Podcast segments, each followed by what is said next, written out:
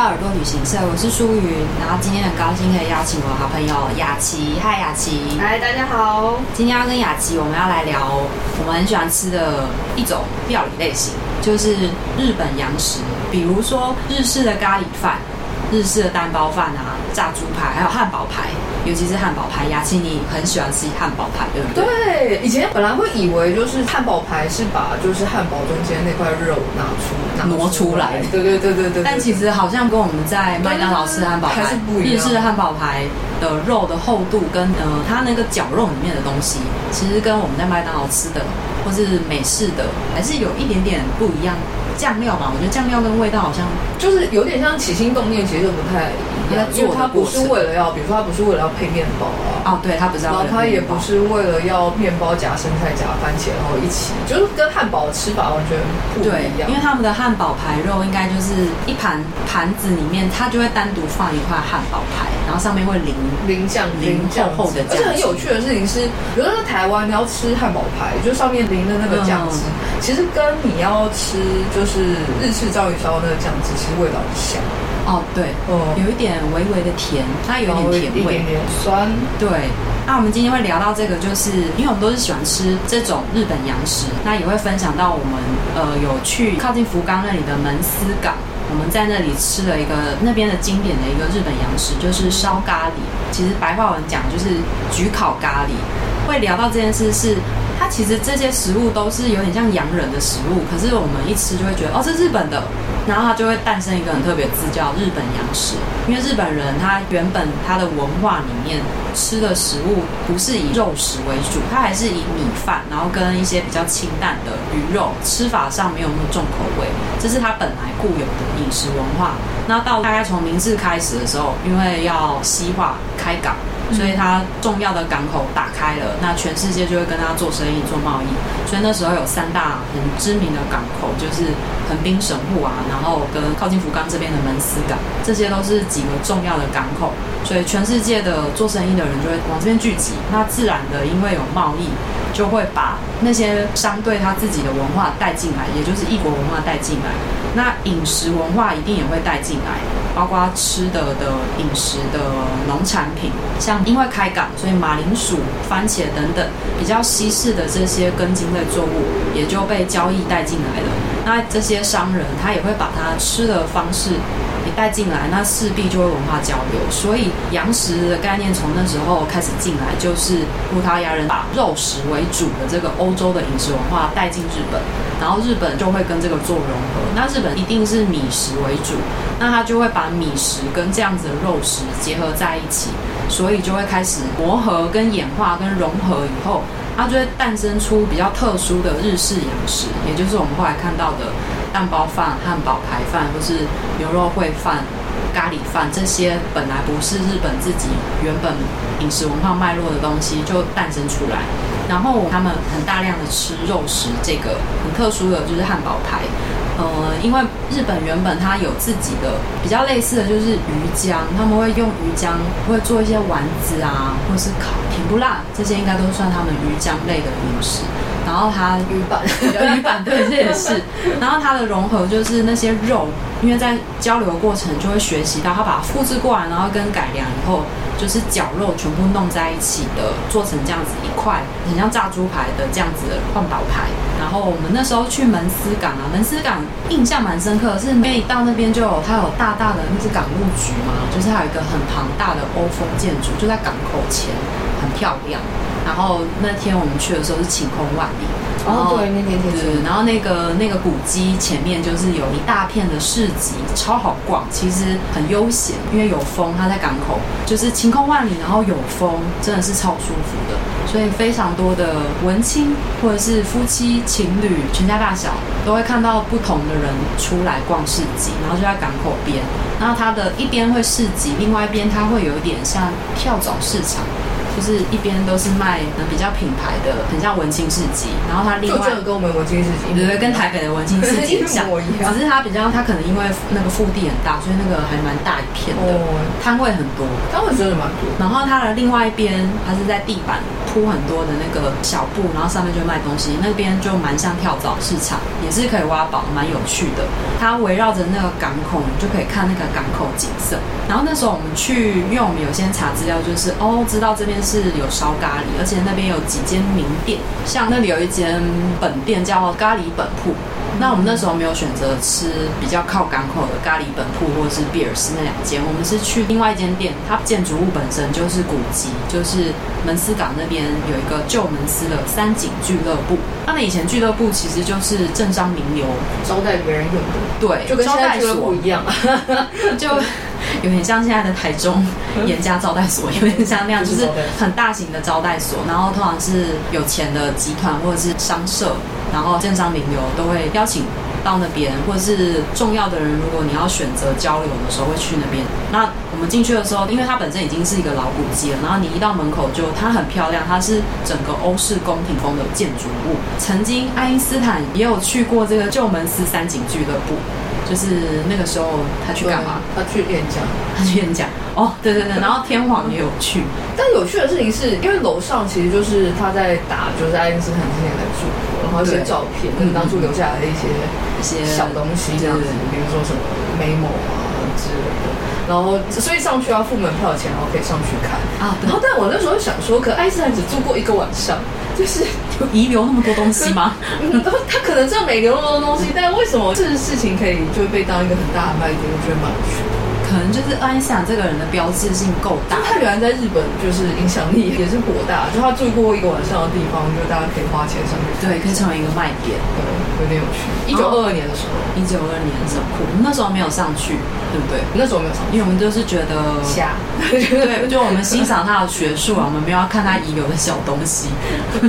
然后那一整间，因为它是古迹，它的那个地板是真的是老木头，所以走路来说，它其实有有整修过。有重建过，但它那个还是有，重建，它还是有那个嘤嘤拐拐的声音，就是那种老母鸡走过去才会有的声音。然后我们在里面呢，我们在一楼，然后那里有很大的落地窗，所以我们在里面吃的时候是 view 很好，你可以直接看到港口，哎，看到外面的景象，就在里面吃的时候。然后它的格局，它外面是欧风。里面的话是真的有点和洋合并的感觉，就是建筑物跟空间，跟它也是有西式的，看起来就像是嗯嗯。比较大一点的厅堂，对，像可以办 party 的那种。然后他连 waiter waitress 就是服务的工作人员进来，呃是比较年长的阿姨，然后他们的衣服真的像英式女仆装，就是有一点改良。就是，但那个风格有点不知道更之前，不知道他们在更之前对对，但只是进来的时候我是有印象的，就是包括配色跟风格，当然没有到那么可爱，可是它有点让那个服装走那个质感。然后门司港，它同时也是日本第一个引进台湾香蕉到日本的地方，就在门司港，所以门司港这边的人。跟这边的商家应该是当时全日本最先吃到香蕉，并且习惯吃香蕉，然后让香蕉成为日本后来其他地方也接受的重要的起源地之一。但必须要说，现在日本比较多是菲律宾。对，现在的日本比较多菲律宾香蕉，但他们当时进口应该就是第一次认识到香蕉很好吃这件事，是从台湾进口过去，就从门司港这边进去。然后更有趣的事情是，菲律宾香蕉真的吃起来没有那么。愉快，我不知道是因为我们它不好吃台湾香蕉，就是呃种不一样。在日本吃菲律宾香蕉的时候，就会觉得它就很普通，它没有香气。嗯，这个是跟那个农业技术有关，因为台湾的农业改良技术是比较强。也太好吃了。我们的种不一样，跟我们有很优良的农业改良技术，所以我们的每一种水果都是有经过优良化。那菲律宾香蕉真的，它会在日本超商比较多，是因为它便宜啊。对啊。它进口价是低的，所以它当然就会进很多。那台湾香蕉是高级品，就是从刚开始进到现在，台湾的香蕉 always 是比较高价的，所以不太一样。然后当然吃起来，我自己也在那边买超商的菲律宾香蕉吃，跟台湾香蕉真的是不一样，口感就是没有香蕉味，它没有香蕉味，它真的是平凡的没有什么味道的。东东西，东西对，就是有点不晓得自己在吃什么。那时候吃的时候真的是吓到，第一次吃的时候，它没有味道哦，所以没有，因为我们台湾人可能不会特别想要去日本吃香蕉，因为我们去那边一定想要吃那边的东西，所以你不会特别走进超商去买这个。那没有吃过人可以尝试看看，就你在超商买的大部分一定是菲律宾香蕉。你去超市买，其实超市也买可以吃，就不好吃，你们可以体验看看，然后吃了以后就知道哦，难怪香蕉这么好吃。对，然后也难怪他们会认为台湾香蕉是高级品，会定位在比较高价的。然后我们那时候去吃那个烧咖喱啊，它的烧咖喱就是上面是焗烤嘛，一层焗烤在上面。对，然后那很特别的是，它里面会有两到三片的炸香蕉片，就在那个烧咖喱的表面，这是很。就我觉得有点像中式，有点像是你去澎湖，什么东西都要加一点仙人掌那种感觉。哦哦，就是其实好像 对对对，不太需要，就是他 真的不需要。没有，他应该我觉得就是那是一个高价品，我觉得我这一盘里面加个高价，不一定，搞不好他以前不一定长这样子啊。因为这种料理一定会变嘛，它因为随着时间然后改变。嗯，如果知道以前长什么样子，但我觉得香蕉没有到，很可惜我们没有时光机器。就爱因斯坦那时候去就只有发表演说，他没有留下什么。如果有的话，我们就可以飞回去，知道以前他们是怎么吃的。认真找一点资料，包包可以。嗯，可是那个形式应该是一样的，就是他们烧咖喱都是用铁碗、铁盘装，就是他们应该比较标榜，就是他们这里是卖那个正宗烧咖喱的时候，它呈现的烧咖喱的那个碗装就是铁碗、铁板碗，有点像我们的铁板烧烤，它会有一个暗色的木头，然后上面装一个比较深色的铁盘或铁碗，然后里面装的烧咖喱。这个是它的特色，然后呢，它的饭后甜点也是很特别，就是香蕉果冻，冰凉凉的香蕉果冻。那本身看起来它就是黄黄白白的，然后里面可能有香蕉切片。那它吃起来，我觉得还好啦，就是对，因为我们在台湾吃惯香蕉了，所以当你吃到一个它只有一片小小香蕉在里面的时候，也不晓得怎么评语，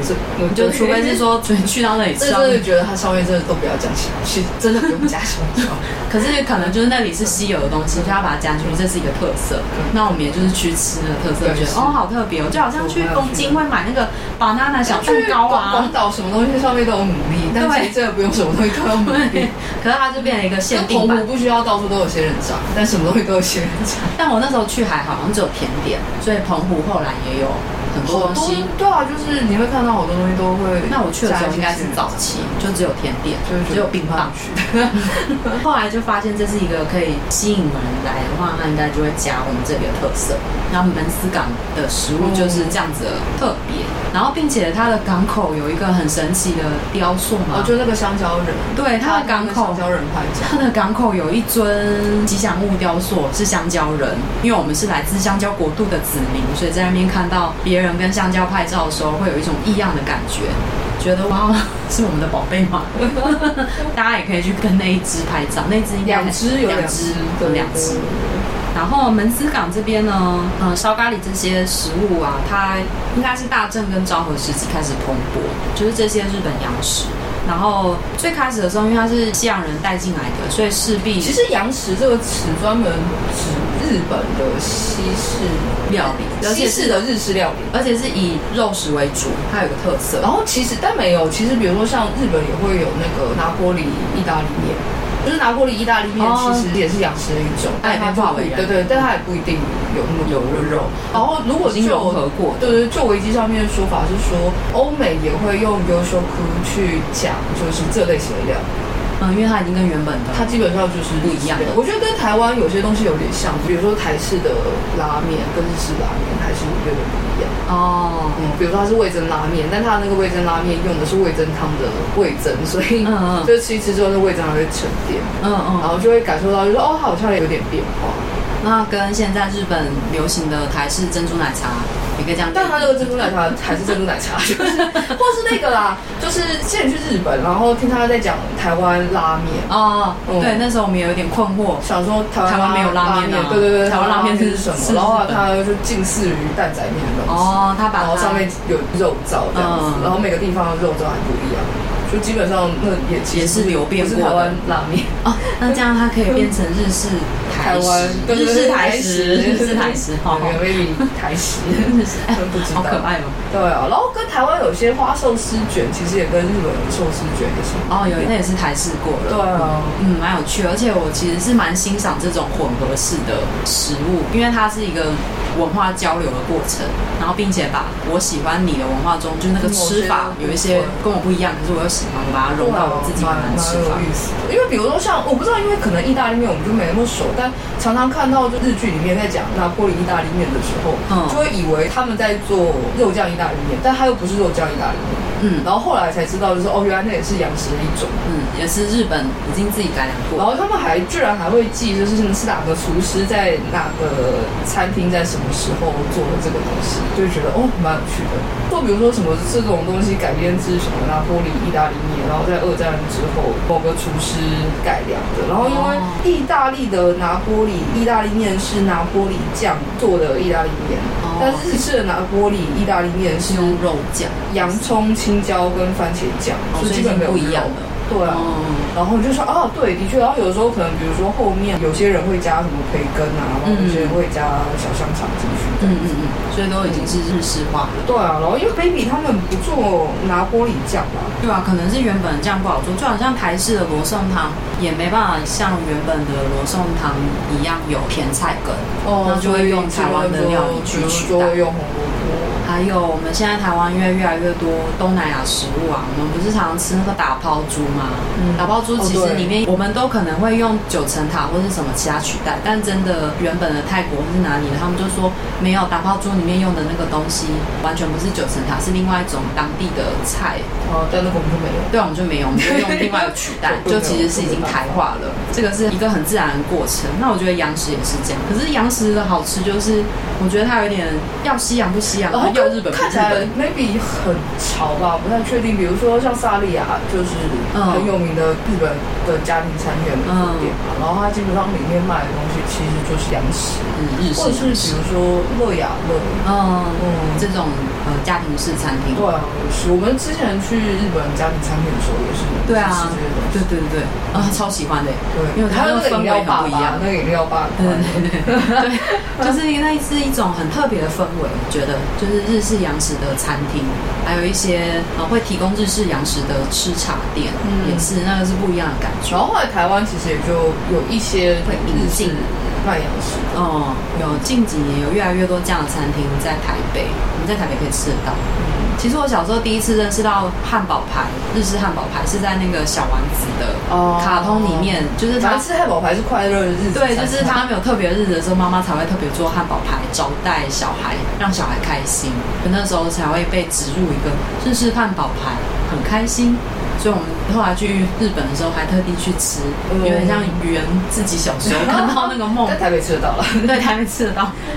哎，那其实那个汉堡排里面会包什么？我其实没有细究，就在吃的时候就纯粹觉得它很好吃。但我觉得它的香料应该是有点不一样。我觉得基本上在台湾家庭要做那个应该不会太难。比如说前阵子因为家里有绞肉，然后去看食谱，有的会是绞肉，然后有的是牛猪绞肉混在一起，有的只用猪，有的只用牛。他们有时候混面包粉，然后有的也有混豆腐，嗯嗯嗯，嗯，然后就拿去煎嘛，然后上面酱就可以用那种比如说打白烧酱，或者是有的也用番茄酱这样子，嗯嗯嗯。所以其实，在台湾要做的不是那么难，然后调味料其实就是盐跟胡椒，如果最简单最基础的话。也是，然后我们在吃咖喱的时候，我也觉得，哎，咖喱应该是一个蛮明显的，因为日式咖喱跟真的原本的印度咖喱差还是有差异。因为真的印度的咖喱是香料对，因为它的那个咖喱那个字一开始好像是葡萄牙人有点误用，因为咖喱这个字在他们就是印度的那边的语言里面，它指的就是酱料。它并不是指这一道饭的名字，那可能你是有加酱 之